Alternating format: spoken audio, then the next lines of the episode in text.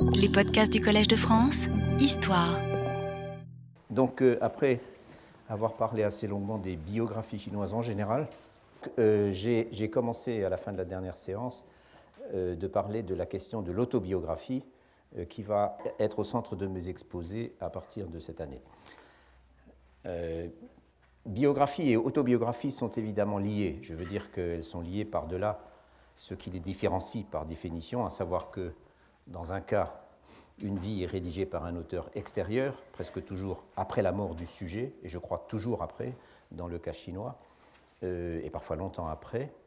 euh, alors que dans l'autre cas, cette vie est racontée par celui-là même qui l'a vécue, et elle est racontée en général à la fin de sa vie, ou en tout cas à un moment où il considère que le plus important est derrière lui. Et à ce sujet, je voudrais euh, insérer une petite digression euh, en attirant euh, au passage votre attention sur le fait que 60 ans, l'âge de 60 ans à la chinoise, donc Liu Shui, est bien évidemment un âge significatif pour les gens qui veulent rédiger leur autobiographie. Puisque, comme vous le savez, en plus du système décimal normal, disons, procédant par puissance de 10, les Chinois ont également un système de numérotation sexagésimale, euh, procédant par binôme de caractères, de ce qu'on appelle des caractères cycliques. Euh, et c'est ce qu'on appelle donc les, caractères, il y a deux séries de caractères, ce qu'on appelle les, enfin tout ça est très connu, les, troncs célestes et, les rameaux euh, terrestres. Donc les, donc les Tiengan et les Tiju.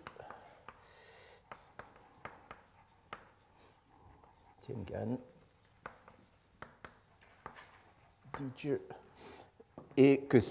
euh, ces, paires de caractères cycliques servent en particulier euh, à marquer les années et les jours. Et c'est un, système de computation du temps qui est attesté en fait depuis euh, vraiment les origines de la civilisation chinoise. Donc 60 années marquent un cycle dans la mesure où si on fait courir parallèlement la série de 12 et la série de, la série de 10 et la série de 12, on retrouve la même paire de caractères à 60, qui est, sauf erreur de ma part, donc c'est les tia, ibing, tia, ibing, ding, etc. Et la série de 12, euh, que je connais moins par cœur, c'est euh, tzu, cho, etc. Donc 10 et 12, et quand vous les alignez en parallèle, vous arrivez au même euh, résultat au bout de 60. Donc 60 année marque un cycle, puisque euh, marque un cycle, et euh, ce qui veut dire que quand on arrive à 61 ans, toujours à la chinoise, on retrouve donc les caractères cycliques de son année de naissance. Quand on fait le bilan de sa vie, par conséquent, il y a une certaine logique à le faire à ce moment-là, au bout de ce premier cycle, qui est toujours le, le seul, en fait, cycle entier, bien sûr. Et parmi les autobiographies dont je parlerai plus tard en détail, il y en a une qui est, je, donne son nom tout de suite, d'ailleurs ce n'est pas la première fois que j'en parle, qui s'appelle le Lignanti, c'est-à-dire un récit des années successives. Lignanti. Il se trouve que euh, euh, dans cet ouvrage, que j'aborderai bientôt, et euh, la partie principale s'achève lorsque l'auteur a atteint 60 ans et ce qui, se produit en l'occurrence en 1687. Et il dit explicitement dans sa conclusion à cette première partie, je cite, Depuis 60 années que je suis passé par beaucoup d'expériences, euh, non, depuis 60 années, je suis passé par beaucoup d'expériences et j'ai été témoin de beaucoup de choses. Et voilà soudain que je suis un vieillard. Et après ces propos, il a 60 ans, et après ces propos, il rédige une sorte de petit bilan versifié dans lequel il, formule euh, il utilise la formule euh, qui sert en effet euh, à désigner ça, donc la, la série euh, sexagésimale des, paires de caractères cycliques. Et les souvenirs qui viennent après, parce qu'il y a encore dix ans de souvenirs, sont désignés comme un, texte séparé et donc comme une suite. C'est donc le Xu Linianji. Et j'ajoute qu'une autre de ces biographies dont je parlerai aussi beaucoup euh, au, 19e, au, siècle, celle-là, et dont j'ai également déjà parlé dans le passé, euh, c'est celle de Zhang Xixing. Euh, oui, je vous mets même le mot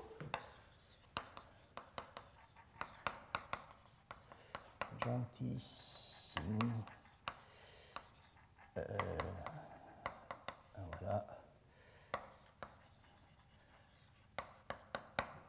Et cette biographie euh, s'arrête, mais alors elle, elle s'arrête sans, conclusion et abruptement, mais également au terme de la 60e année euh, de la vie de l'auteur, qui a vécu 18 ans de plus par ailleurs. Quoi qu'il en soit, et pour revenir au point de départ, on s'attendrait normalement à ce que, euh, par-delà euh, tout ce qui les rapproche dans le cas chinois, et dont je vais reparler,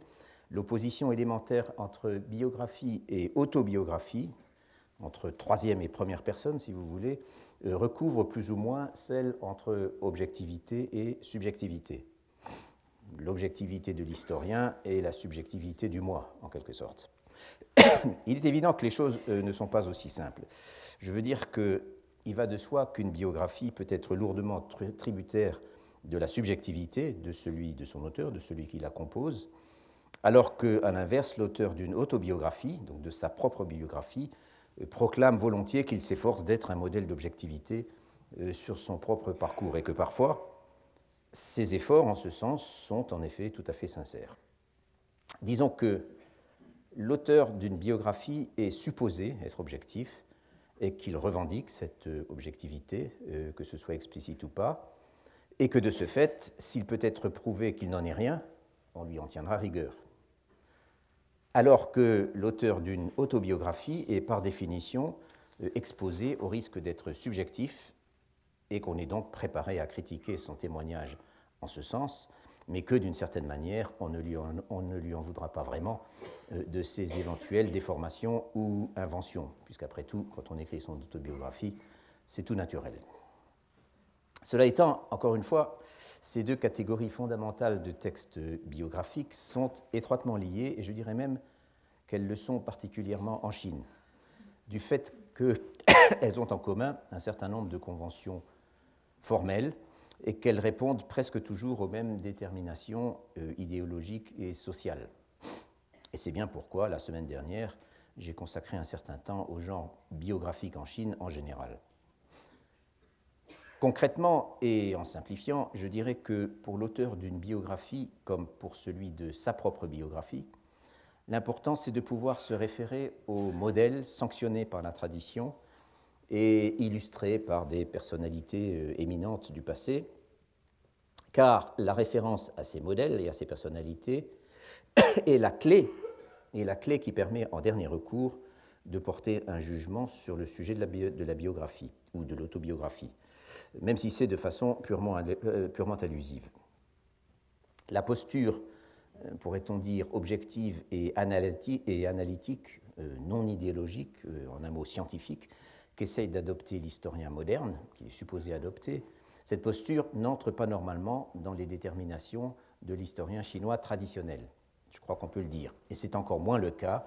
bien sûr, lorsque celui-ci est l'historien de lui-même. Cela étant précisé, je voudrais revenir aujourd'hui, comme je l'avais annoncé, sur un certain nombre d'éléments concernant spécifiquement les autobiographies chinoises. Euh, j'en avais déjà un peu parlé il y a quelques années, euh, comme je l'ai déjà rappelé, lorsque le sujet était ce que j'ai choisi, ou je propose d'appeler les autobiographies professionnelles, que nous retrouverons d'ailleurs en cours de route. Euh, je voudrais y revenir donc, mais malgré tout en y apportant un certain nombre de compléments et de nuances, car je ne vois pas les choses, je pense, exactement de la même manière que, je crois que c'était en 2001. Il se trouve que, exactement comme dans le cas des biographies en général, comme je l'avais rappelé il y a 15 jours, celui qui a toujours été considéré comme le père fondateur de l'autobiographie en Chine, ou pratiquement toujours, euh, parce que je mentionnerai tout à l'heure une exception importante, celui donc qui est malgré tout euh, presque toujours considéré comme le père fondateur de l'autobiographie en Chine est l'auteur des mémoires historiques. Euh, c'est donc le, comme on l'appelle parfois, le grand historien se maintienne. Et je crois que j'avais même pas écrit. Se maintiennent, je me souviens plus.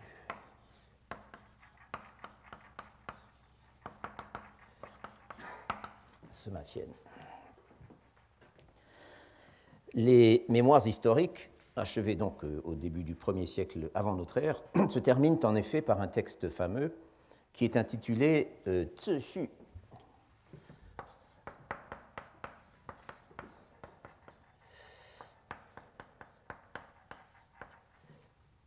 qui est intitulé Tzu et qu'on décrit parfois comme une sorte de postface euh, donnée par l'auteur à son ouvrage. Littéralement, cette expression Tzu peut vouloir dire deux choses.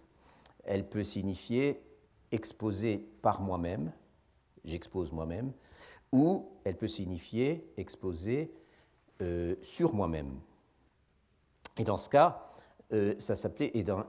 pardon, exposé par moi-même ou par lui-même, et dans ce cas, euh, ça s'applique couramment à une préface ou à une postface euh, de l'auteur, préface de l'auteur. Ou alors, euh, le même terme peut signifier un exposé sur moi-même, et dans ce cas, dans cette acception, c'est devenu en fait un terme courant pour, désigner précisément une, autobiographie. Dans son contenu, la postface ou autobiographie ou postface autobiographique de ce Matienne, qui est rédigée à la première personne, ou plutôt à l'équivalent de la première personne, puisqu'il se désigne à la chinoise par son prénom, il dit Tien. Euh, cette postface est à la fois une généalogie de la famille de ce Tien, euh, un récit de sa vie et une réflexion sur son grand œuvre. Et elle est euh, par ailleurs complétée par, non plus dans, dans, le Cheti, mais dans un autre ouvrage, elle est complétée par un autre document qui est donc tout à fait indépendant, mais également de nature autobiographique, un document qui se présente sous la forme euh, d'une longue lettre adressée par Sematienne euh, à un de ses collègues, un certain jeune Anne, dont le nom est resté à cause de cette lettre, justement.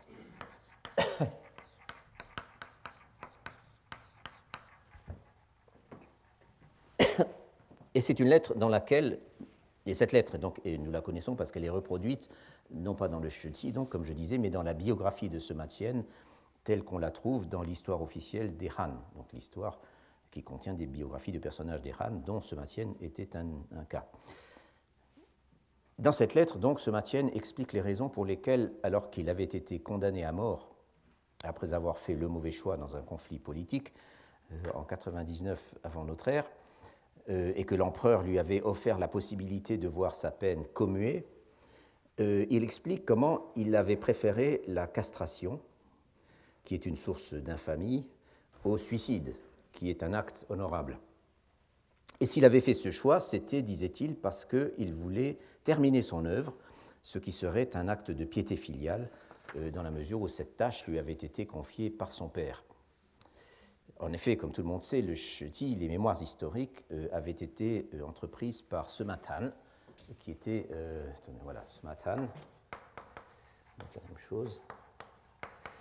le père de Smatian, de qui avait été euh, euh, avant lui dans le même poste, c'est-à-dire de grand astrologue ou grand historien. Sans d'ailleurs qu'on sache exactement qu'il soit possible d'établir ce qui avait été déjà réalisé lorsque Smatan a passé la main, ni même auquel des deux, le père ou le fils, revient le mérite d'avoir conçu la structure euh, grandiose et totalement originale euh, dont j'ai parlé la première fois. En outre, et c'est ce que explique ce Matienne dans la même lettre, euh, en menant à bien la composition de, son, de son œuvre, il pouvait espérer recueillir un jour, après sa mort sans doute, la gloire qui lui permettrait de se revaloir auprès de ses ancêtres, de ses mêmes ancêtres, comme il le dit là encore, devant lesquels il n'ose plus se présenter après la terrible humiliation qui lui a été infligée. Comme le lui avait dit euh, ce matin, lorsqu'il l'avait chargé de mener le projet à bien, ceci se trouve dans la postface du Chuti, comme il lui avait dit, je cite, Laissez son nom à la postérité, de manière à rendre illustre père et mère, c'est là le summum de la piété filiale. Ces deux textes, la lettre à Jeanne surtout, sont d'une grande intensité émotionnelle, non seulement par leur contenu, mais aussi par leur style. Et je vous signale au passage qu'on en trouve une traduction française euh, des, deux, documents, de la postface et de la, lettre, euh, qui sont des textes qui soulèvent beaucoup de difficultés de, compréhension et d'interprétation, dans l'ouvrage de Zhou Tingjuan que je vous ai mis sur la liste, euh, qui est un ouvrage qui mériterait d'être certainement plus connu. Donc ce Matien et l'historiographie chinoise, dans laquelle se M. Zhou, qui a travaillé en France, mais qui est petit-fils d'un illustre haut fonctionnaire des Qing, et qui était extrêmement enfin j'en parle au passé, je ne sais même pas s'il est encore en vie, euh, cultivé, fait des comparaisons extrêmement intéressantes entre le Chelsea et l'œuvre de Thucydide. C'est un ouvrage vraiment qui se lit bien. Et plus tard, et c'est donc pour ça que j'en parle, euh, la postface du Cheti et la lettre euh, à Jeunane ont été considérées comme des modèles par tous ceux qui souhaitaient évoquer publiquement leur propre vie, tout en exprimant leurs sentiments personnels au regard de problèmes aussi graves que la piété filiale ou le service de l'État. Et en fait, je serais bien tenté de dire que ces deux textes mettent en évidence à leur manière les deux polarités de la littérature autobiographique en Chine, ou si vous préférez les deux principaux types de motivation euh, susceptibles d'être à l'œuvre.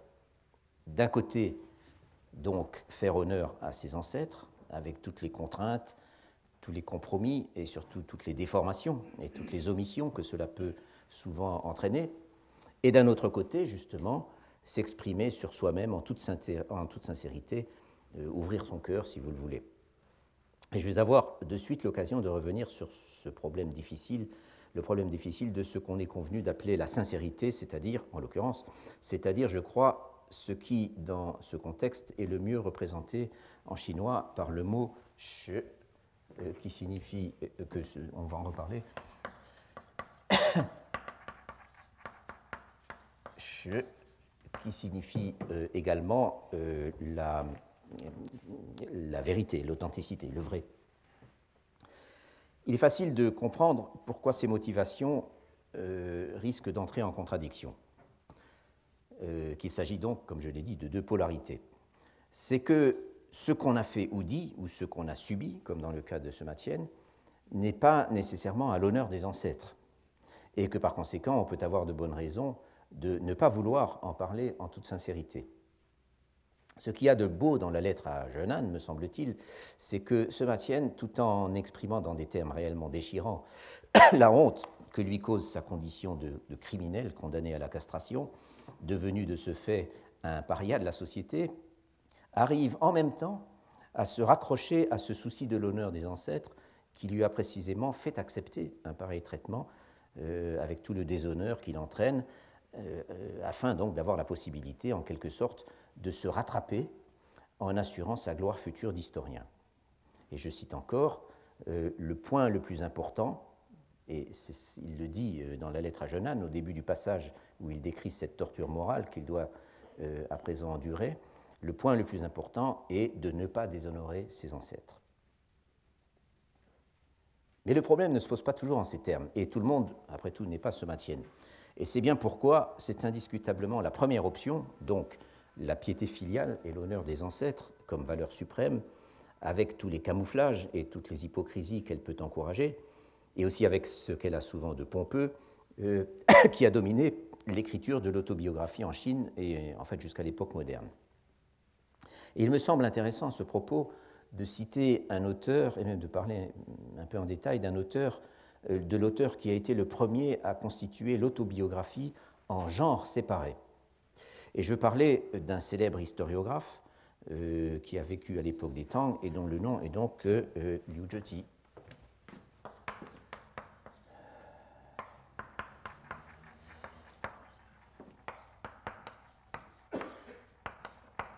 Euh, je l'écris là, ce caractère simplifié, ça plus vite. Liu Zheti, donc, qui a vécu de 661 à 721, et à qui l'on doit le premier ouvrage de critique historique en Chine, c'est-à-dire de commentaires sur l'écriture de l'histoire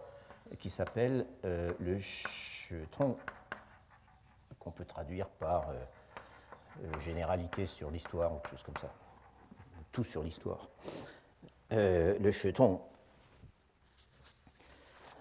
Cet ouvrage est resté en fait une sorte de classique, alors que le reste, le reste de la production de, de Liu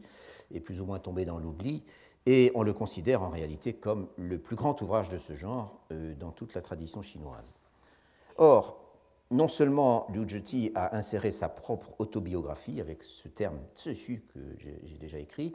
euh, à la fin de la première partie du, Chetong, de son ouvrage,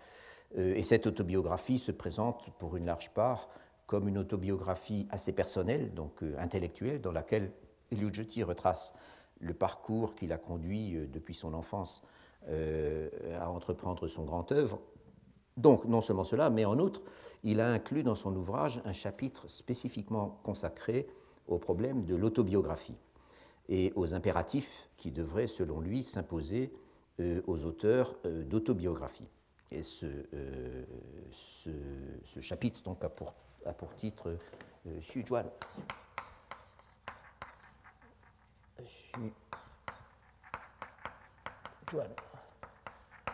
Juan. Xu est en fait le, est un peu un, enfin même tout à fait un équivalent, souvent interchangeable avec le mot Xu de Xu. Donc on parle toujours de la même chose. Euh, et en fait, ce chapitre mérite que je m'y attarde euh, un instant. Euh, Pei Wu, qui est l'auteur d'un ouvrage important sur l'autobiographie dans la Chine traditionnelle, dont je vous ai donné également la référence, remarque au passage qu'en dehors de Liu Zheti, aucun autre historien ou critique littéraire de la Chine impériale n'a consacré de texte à ce sujet, au sujet de l'autobiographie. Et d'après lui, l'influence de Liu Zheti sur l'écriture de l'autobiographie dans les siècles qui lui font suite euh, en tout cas jusqu'aux mutations de la fin des Ming, euh, dont je parlerai plus tard, euh, son influence donc n'en a été que plus grande. Dans ce chapitre du Shetong, qui est le chapitre 32 du Neipien, auquel Pei Wu consacre quelques pages, en citant quelques extraits dans des traductions que je trouve, je dois dire, parfois un peu désinvoltes. dans ce chapitre, donc, Liu Zhiti commence par esquisser l'historique du genre et c'est l'exception dont je parlais au début, il le fait en réalité remonter ce genre plus de deux siècles avant ce Tian, puisque d'après lui, le véritable fondateur en serait le, poète, euh, très célèbre poète, euh, Chu Yuan.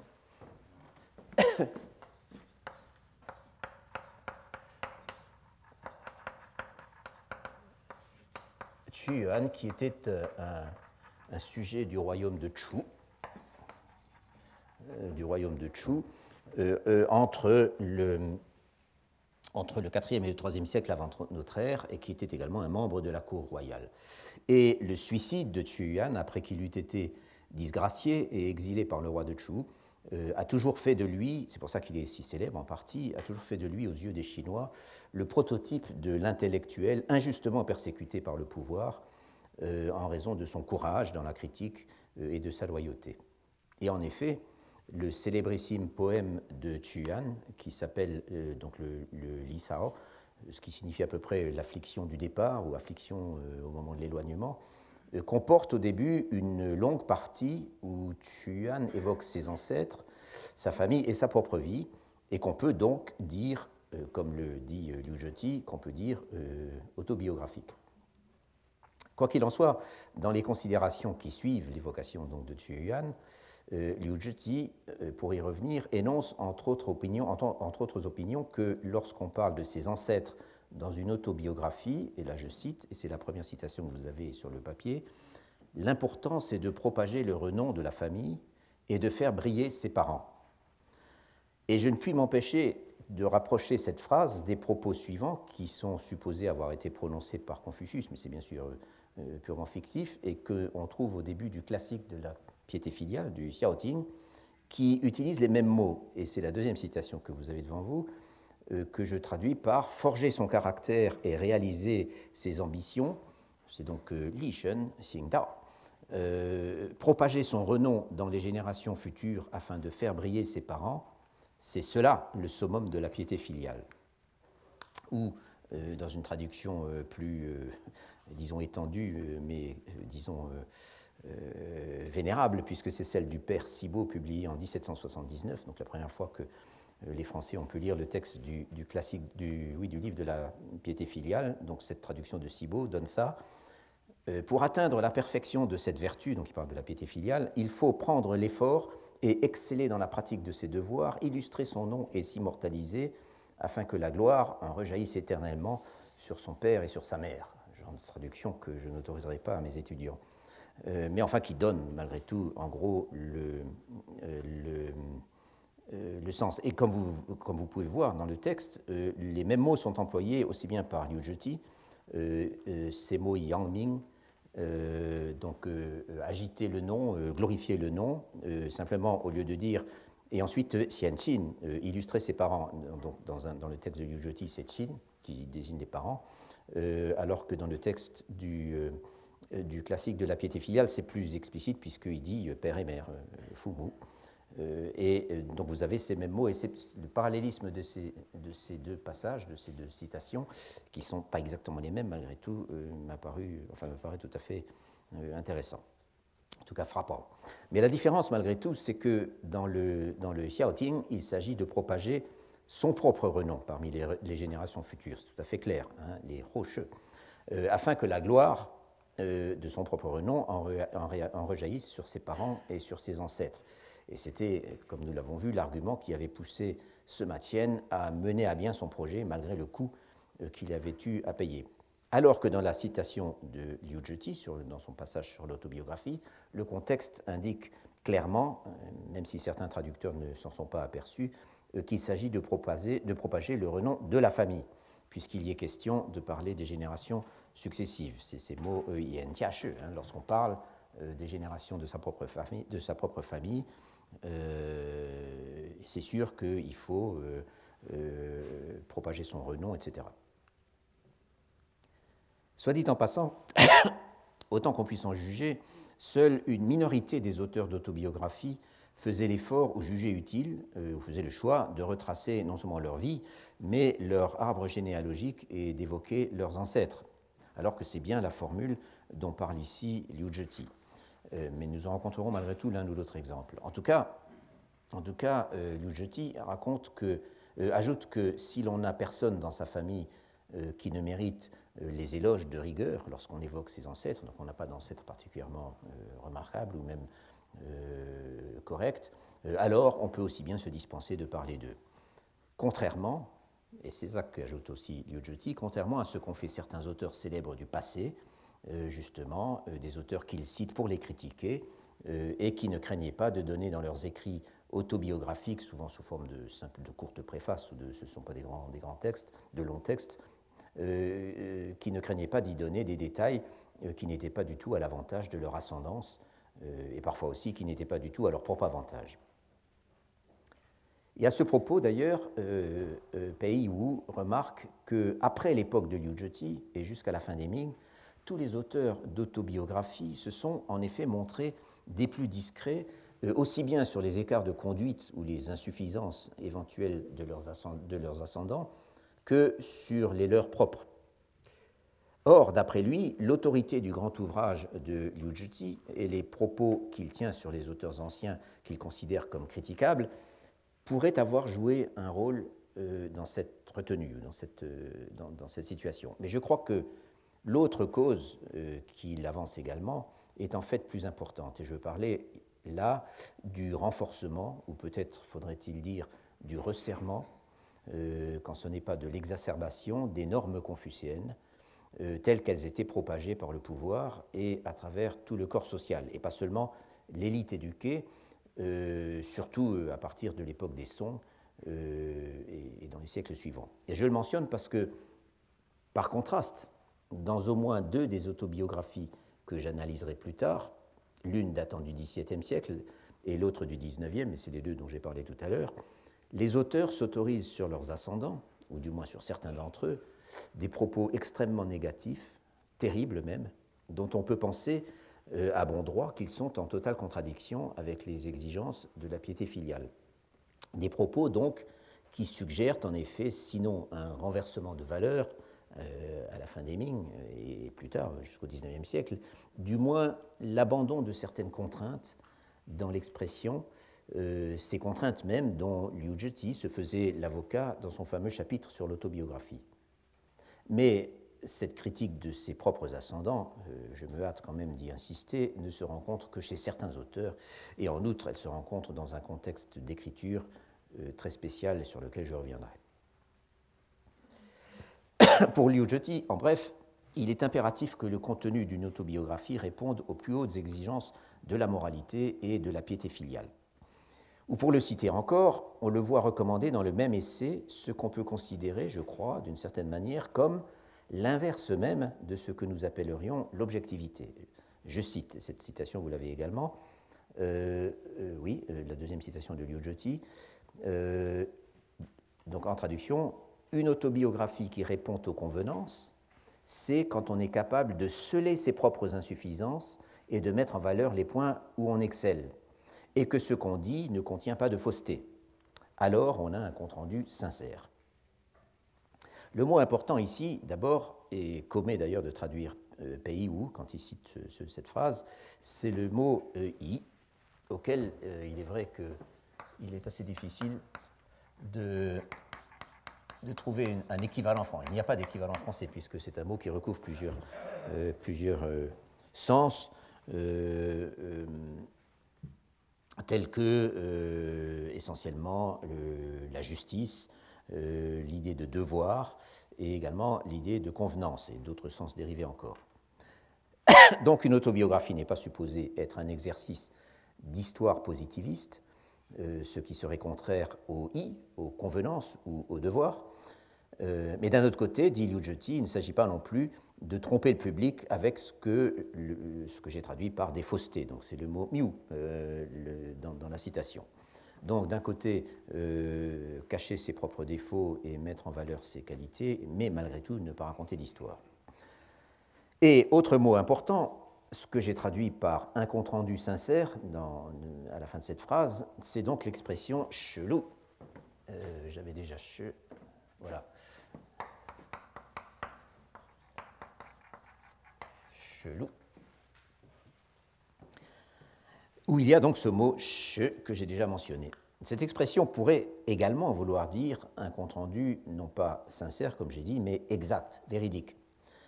C'est d'ailleurs le sens qu'elle a lorsqu'elle sert à désigner ces vastes chroniques euh, annales, en fait, euh, officielles, euh, des activités de l'empereur et de la cour que l'on qu'on a compilées, en tout cas à partir des sons, je crois que ça commence à ce moment-là, au terme de chaque règne, après la mort de chaque empereur. Et ces chroniques, on les appelle en jargon sinologique des chroniques véridiques, hein, en français, ou en anglais, c'est Veritable Records. Ces chroniques, je le rappelle, étaient basées sur les notes des analystes prises au jour le jour et sur les archives du gouvernement. Et elles étaient supposées servir de socle euh, aux, histoires futures, et notamment aux annales principales de l'histoire dynastique qui serait composée beaucoup plus tard. Cela, c'est donc de l'histoire, ou en tout cas une certaine sorte d'histoire. Et c'est un fait que les historiens modernes ont tendance à considérer, peut-être parfois un peu hâtivement, que lorsqu'un fait ou un document est consigné dans les chroniques véridiques, il est par définition vrai, comme il est annoncé dans le titre. En revanche, dans la citation euh, euh, que je viens de donner, la citation de Liu Zhiti, je suis convaincu qu'il faut prendre le mot shi dans le sens que je donnais tout à l'heure, c'est-à-dire sincérité, au sens où l'on accomplit sincèrement un devoir sans faillir et sans décevoir l'attente qu'on a de vous. Et ce devoir, donc, c'est de rendre compte de sa vie et de parler de sa famille de manière à honorer ses ancêtres, même si cela implique quelques omissions. Encore une fois, écrire son autobiographie dans une telle acception, ce n'est pas rédiger un témoignage pour l'histoire, du moins pas au sens où nous l'entendrions aujourd'hui, c'est-à-dire euh, d'un apport objectif pour l'histoire avec un grand H, c'est accomplir plutôt un devoir, et c'est là encore devoir, euh, comme je le disais à l'instant, un des sens du mot i. Et c'est incontestablement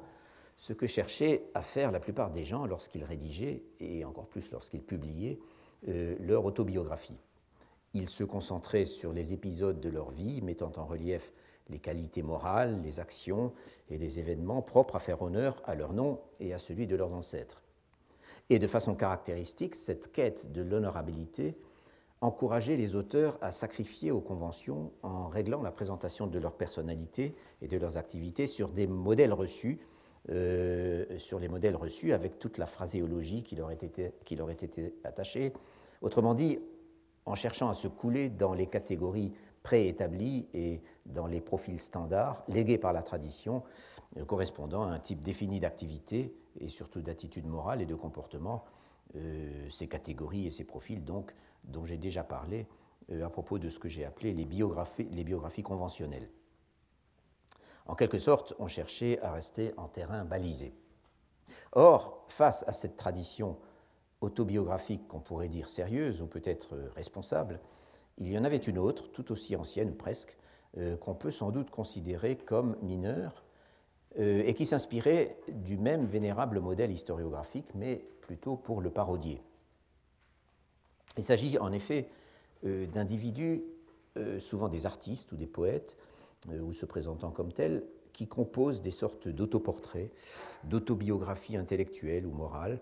euh, dans lesquelles ils se présentent comme des excentriques ou comme ce qu'on appelle parfois des ermites, euh, c'est-à-dire le mot très courant de euh,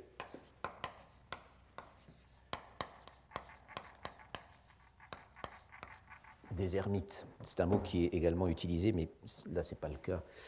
pour les, les bouddhiques laïcs, donc les gens qui pas pris des ordres, euh, des ermites. Il faut bien, il faut bien sûr s'entendre sur ce terme d'ermite, parce que euh, dans la mesure où même s'ils prétendent euh, vivre cachés, donc c'est intu, ces ermites ne vivent pas isolés au fond d'une grotte ou dans quelque ermitage perdu dans les montagnes, comme on en voit tant dans la peinture chinoise. Et en dépit de leur anticonformisme affiché, ils peuvent très bien mener une vie sociale active et confortable, fréquenter des gens en vue et des aristocrates, etc. Ce qui les distingue, c'est qu'ils ont fait le choix de ne pas entrer dans la carrière des honneurs et des responsabilités, ou alors de la quitter. Alors qu'en Chine, le summum de la piété filiale, euh, comme disait ce matin, euh, c'est d'avoir une belle carrière de fonctionnaire euh, pour la plus grande gloire de ses parents et de ses ancêtres. À première vue, donc, il ne s'agissait pas dans ces autobiographies anticonformistes de transmettre un principe ou un exemple moral, mais bien plutôt de décrire une expérience personnelle euh, qui vous distinguait du tout venant. Euh, une expérience qui reposait sur un choix fondateur, à savoir le refus ou l'abandon du service de l'État, euh, et qui se caractérisait le plus souvent par un style de vie esthétisant, dédaigneux des conventions, et dont la plus haute expression était la poésie, et dont une moins haute mais très fréquente expression était l'ivrognerie, considérée comme une des sources de la poésie.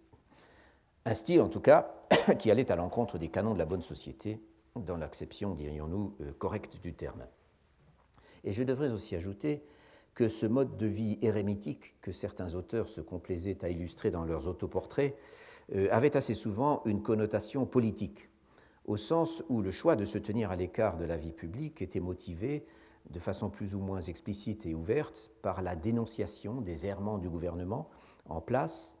Et on peut parler alors d'exil oppositionnel, d'un refus de participer au gouvernement euh, basé sur une sorte de prétention hautaine à posséder les justes valeurs face à un pouvoir dont la légitimité a perdu ses bases morales, ou alors ce choix de se réfugier dans l'art et la poésie était motivé d'une façon, euh, dirais-je, plus générale et plus fondamentale par la conviction que le pouvoir, quel qu'il soit, est nécessairement corrupteur. Ou même euh, il était motivé, ce choix, tout simplement par un mépris affiché euh, envers les pompes et l'hypocrisie euh, de la vie officielle.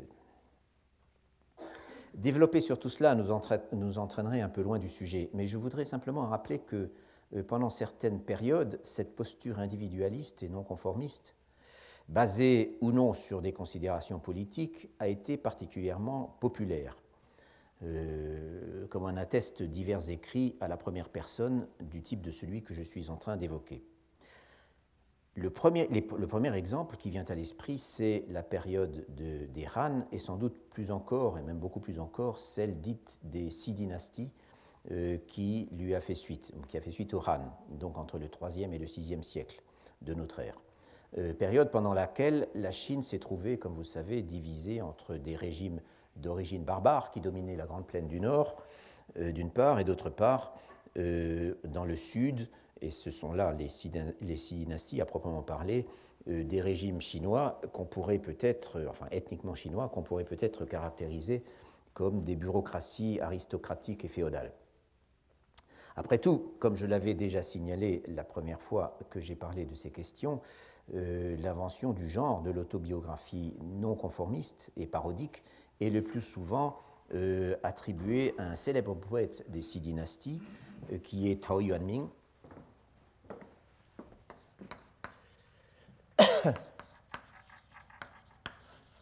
Tao qui, euh, qui a vécu entre 365 et 427, euh, qui avait eu une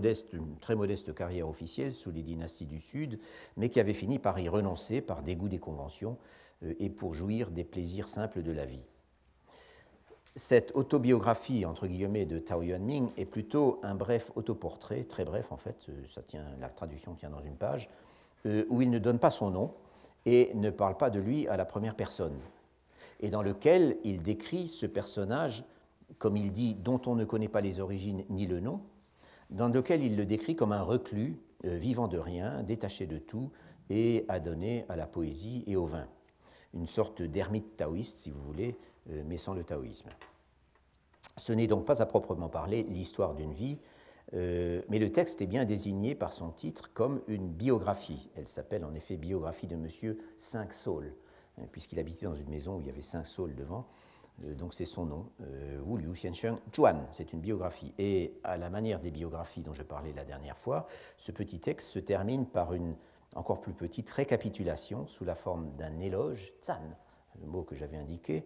d'un éloge rapprochant le personnage d'un ermite légendaire de l'Antiquité. Cette biographie de M. Saint-Saul appartient donc euh, à la catégorie de ce qu'on a appelé les pseudo-biographies, dans lesquelles l'auteur parle en fait de lui-même, mais attribue ses propos à quelqu'un d'extérieur. En tout cas, le texte est toujours resté une sorte d'archétype euh, pour les auteurs d'autodescription euh, non conformistes. Les notations plaisantes sur la vie d'ermite de Tao Yuanming, l'artiste qui ne recherchait pas les honneurs, semble renvoyer à une vaste littérature aussi bien historique que purement de fiction, évoquant donc des lettrés éminents euh, euh, retirés du monde. Elle s'insérait par conséquent parfaitement dans l'esprit du temps, dans l'esprit des six dynasties. Mais en fin de compte, peu de textes, euh, quantitativement, peu de textes qu'on puisse décrire comme des autobiographies au plein sens du terme, c'est-à-dire comme des témoignages réellement personnels, paraissent avoir survécu. Euh, et c'est la même chose dans les siècles qui suivent, pratiquement jusqu'au. Euh, pratiquement jusqu'au XVIIe siècle. Et Wu Pei suggère d'ailleurs, et j'ai déjà fait allusion, suggère que les principes passablement contraignants édictés par Zhiti dans son chapitre sur l'autobiographie euh, dans le Chetong, ainsi que les critiques qu'il portait presque systématiquement contre les auteurs, contre les auteurs qui, des autobiographies rédigées pendant les siècles avant lui, euh, donc, aussi bien euh, ces, principes que ces critiques pourraient bien avoir découragé les lettrés de s'essayer publiquement à écrire leur autobiographie. Si bien que l'autobiographie en tant que genre aurait sérieusement décliné pendant les siècles postérieurs à l'œuvre de Liu Zheti. Et Wu Pei souligne en particulier, c'est en effet un, point assez frappant, le très faible nombre d'écrits autobiographiques euh, sous les Song, euh, ce qui est un phénomène d'autant plus notable, pourrait-on ajouter, ça c'est moi qui l'ajoute, que l'époque des Song, donc entre le XIe et le XIIIe siècle, euh, est celle à partir de laquelle la masse des écrits conservés jusqu'à aujourd'hui devient réellement imposante. Et en outre, euh, comme on sait, c'est sous les Song que l'imprimerie a commencé à se répandre. En revanche, toujours d'après le même auteur, les gens respectables, intimidés par les restrictions que Liu Zheti préconisait avec beaucoup de véhémence, euh, avaient l'option de se tourner vers des substituts d'autobiographie, euh, tels que donc, la pseudobiographie, euh, je viens d'en parler, attribuée à un auteur fictif et affectant les conventions de la biographie historique traditionnelle, ou plus tard, parfois, l'autobiographie chronologique, qui, comme nous allons le voir dans un instant, avait un pedigree euh, hautement respectable et se mouler dans une des formes les plus prestigieuses de l'écriture de l'histoire en Chine, c'est-à-dire la forme analystique. Ces substituts euh, d'autobiographie qu'on n'osait pas écrire euh, avaient donc l'avantage de pouvoir se modeler sur des formes reçues de biographie, toutes situées à l'ombre de la grande tradition historiographique, avec leur modèle et leur légitimité. Euh, je parlais des six dynasties et c'est un fait que le renouveau de l'autobiographie en Chine correspond à une autre époque pendant laquelle, de la même façon, dans certains milieux en tout cas, l'individualisme a de nouveau été à la mode et que cet individualisme soit purement provocateur ou qu'il procède de façon plus digne et plus philosophique, pourrait-on dire, d'un repli sur la culture de soi euh, encouragé par le néo-confucianisme. Une époque aussi où l'on retrouve, sous des formes transformées, bien des thèmes agités sous les six dynasties. Je pense ici euh, à la méfiance envers la participation à un pouvoir qui trahit les valeurs fondamentales euh, portées par les classiques et qui menace donc cette participation votre intégrité, euh, ou je pense à l'exaltation d'un style de vie esthétisant et hédoniste à l'abri des vicissitudes de la politique. Et cette époque, donc, c'est ce dernier demi-siècle de la dynastie des Ming, la première moitié du XVIIe siècle, dont j'ai parlé il y a 15 jours et dont je parlerai encore beaucoup, et qui est sans aucun doute, encore une fois, l'un des âges d'or de l'individualisme en Chine. Et pour être complet, je devrais aussi mentionner l'influence,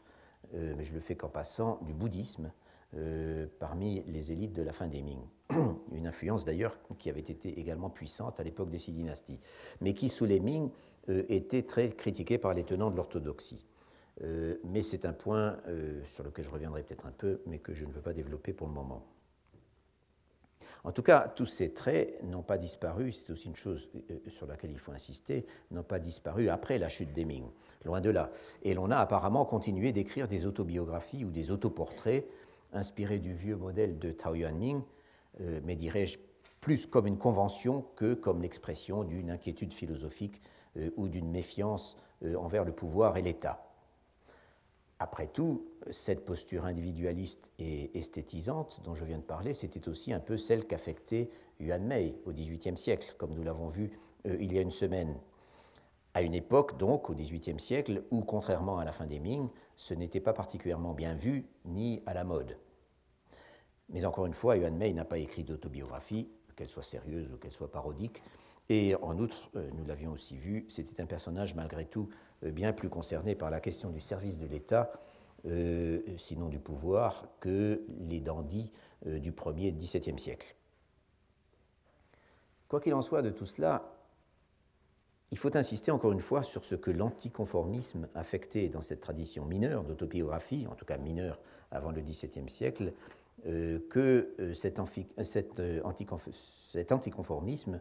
et lui aussi un conformisme, au sens où raconter sa vie en proclamant son, désintérêt pour le monde et pour la politique, et en affirmant qu'on ne souhaite rien tant que de s'occuper de soi-même, c'est se couler dans une tradition, là encore, bien balisée, même si elle n'est considérée comme marginale. C'est se référer à un autre genre de profil standard euh, qui a lui aussi ses modèles euh, et ses célébrités. Pour reprendre à présent la question de l'autobiographie dans son ensemble, il est indispensable d'ajouter un point important, et même très important pour ce qui suivra, à savoir que, exactement comme dans le cas des biographies en général, dont j'ai parlé la dernière fois, il existe un sous-ensemble important d'autobiographies euh, rédigées sous la forme d'autobiographie chronologique, qui s'appelle donc euh, Zhejuan Nianpu, un terme que j'avais, euh, je crois, écrit la dernière fois. Et pour diverses raisons de forme et de contenu, qui sont en partie les mêmes que celles qui concernent les biographies chronologiques en général, dont j'ai déjà parlé, ces autobiographies, ces autobiographies chronologiques forment incontestablement un groupe à part.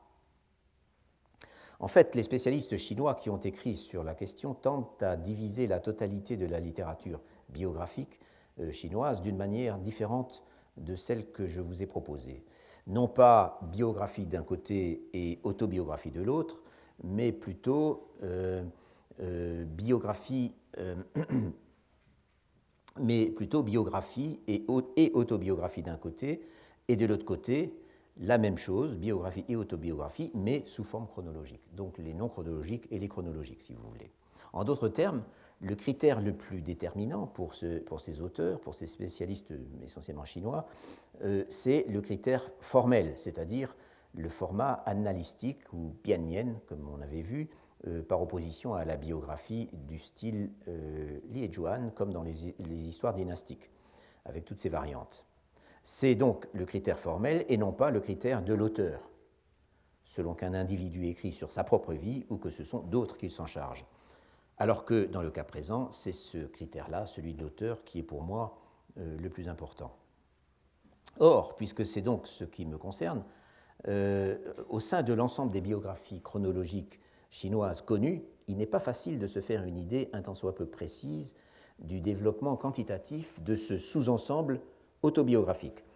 Pour donner un exemple, les outils de travail qui, a priori, devraient nous permettre d'y voir plus clair, ne se donnent pas la peine de distinguer, dans leur présentation, euh, les biographies chronologiques des autobiographies chronologiques. Et je pense ici à deux ouvrages, par ailleurs très utiles, dont je vous ai donné les références, euh, qui sont d'une part le catalogue général des Nienpu en Chine, euh, publié par Yang Yensun en 1997, qui fait la liste de 4450 titres portant sur 2400 individus, puisque bien sûr, un individu peut avoir plusieurs, biographies chronologiques euh, écrites sur lui. Et d'autre part, le dictionnaire des Nienpu, euh, publié la même année sous la direction de Rang Xiuwen, qui est une, dame,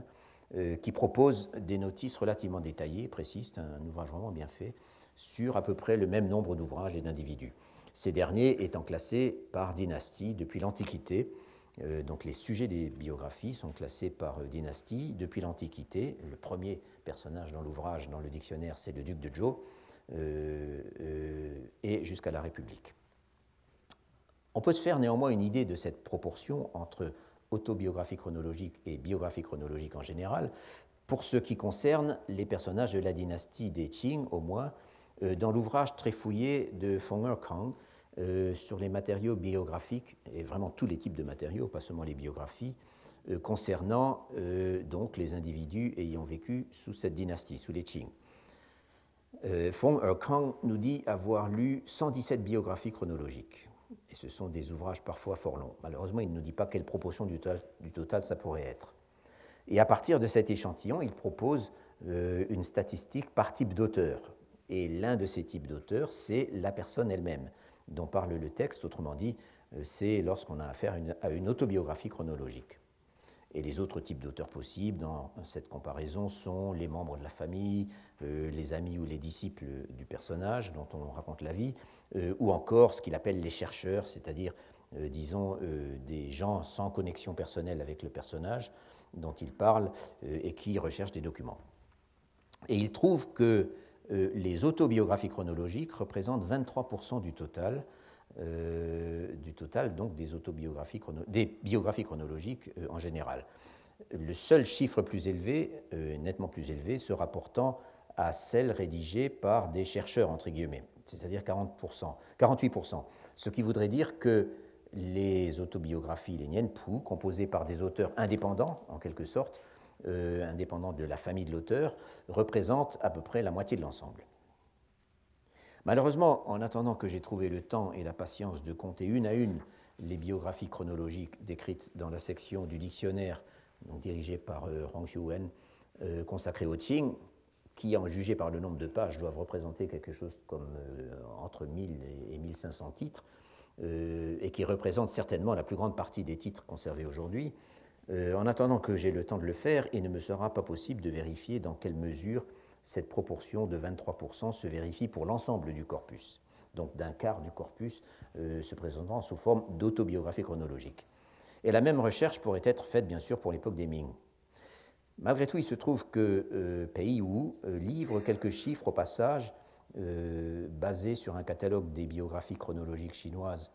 publié à Taïwan, donc un, de ceux que je n'ai pas cités ici, euh, publié à Taïwan, que je n'ai pas cité parce que je ne l'ai jamais vu, euh, euh, et dont il ne m'est pas possible de savoir s'il est aussi complet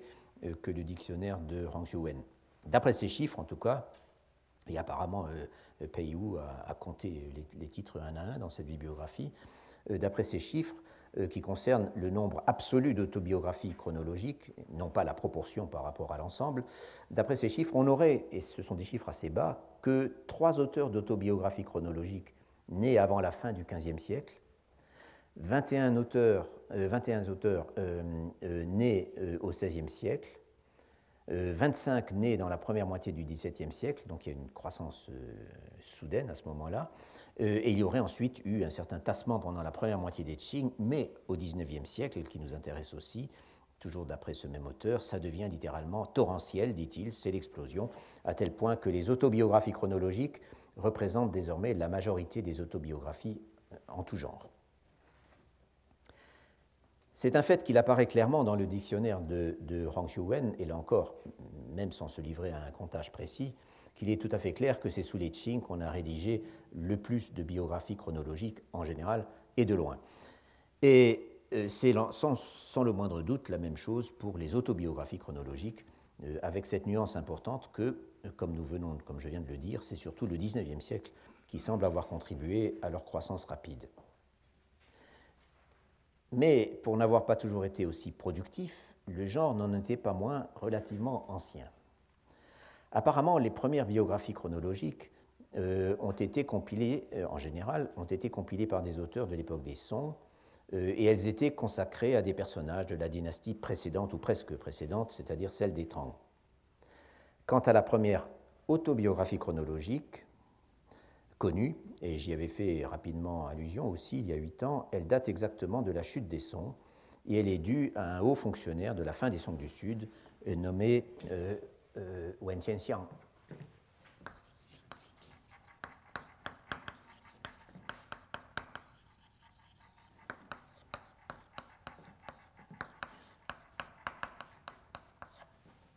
Wen Tianxiang.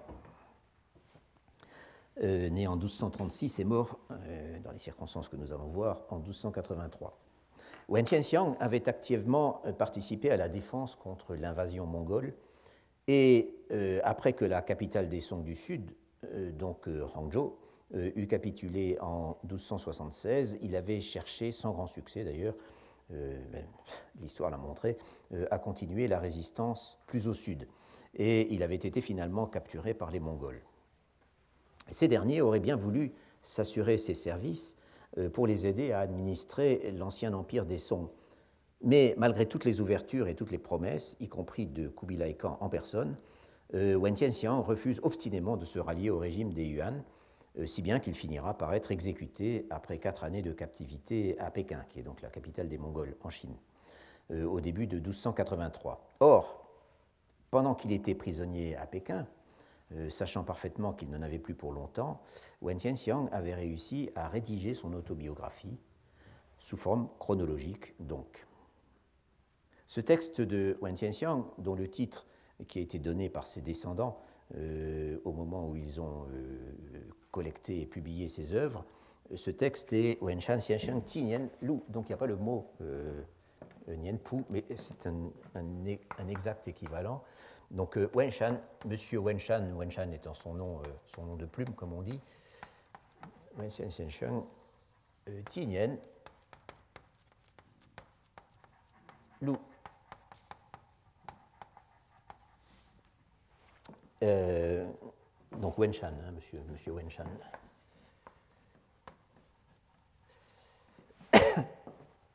Et ce texte, donc, avait pour objet non pas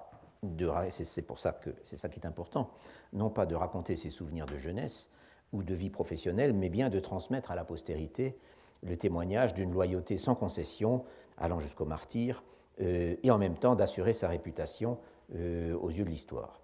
Et c'est probablement la raison pour laquelle, enfin c'est évidemment la raison pour laquelle, bien que Wen Tianxiang ait choisi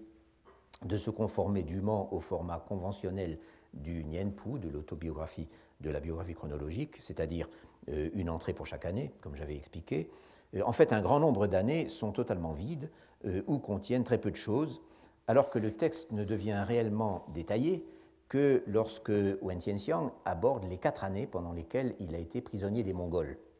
c'est-à-dire la période pendant laquelle il a la possibilité, où il, est, fondé à mettre en scène, dirais-je, à travers divers épisodes, et euh, en, reproduisant plusieurs échanges verbaux avec ses geôliers, de mettre en scène son refus absolu de trahir les sons. D'après les quelques auteurs qui s'y sont intéressés, au-delà des stricts problèmes de bibliographie,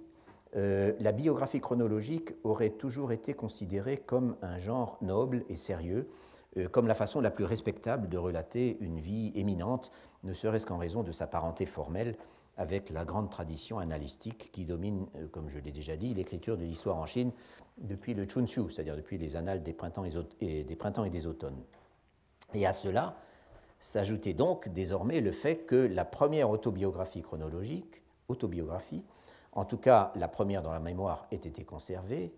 avait été rédigée dans les circonstances dramatiques que je viens d'évoquer, euh, que son auteur n'y avait consigné que les éléments intéressant son destin historique, à l'exclusion de toute considération de nature privée, familiale ou même intime, en un mot de toute considération personnelle, alors qu'au même moment il s'exprimait d'abondance là-dessus euh, dans ses poèmes et mieux encore dans les préfaces en prose à ses poèmes, car c'est un, médium très fréquent pour parler de soi-même. Euh, enfin, s'ajoutait le fait que cette première autobiographie avait été conçue pour servir de véhicule à l'expression des valeurs les plus sacrées pour les membres de l'élite lettrée, la loyauté envers la dynastie sous laquelle on a servi, euh, le, refus de servir de nom, comme on dit, c'est une expression que j'aime bien.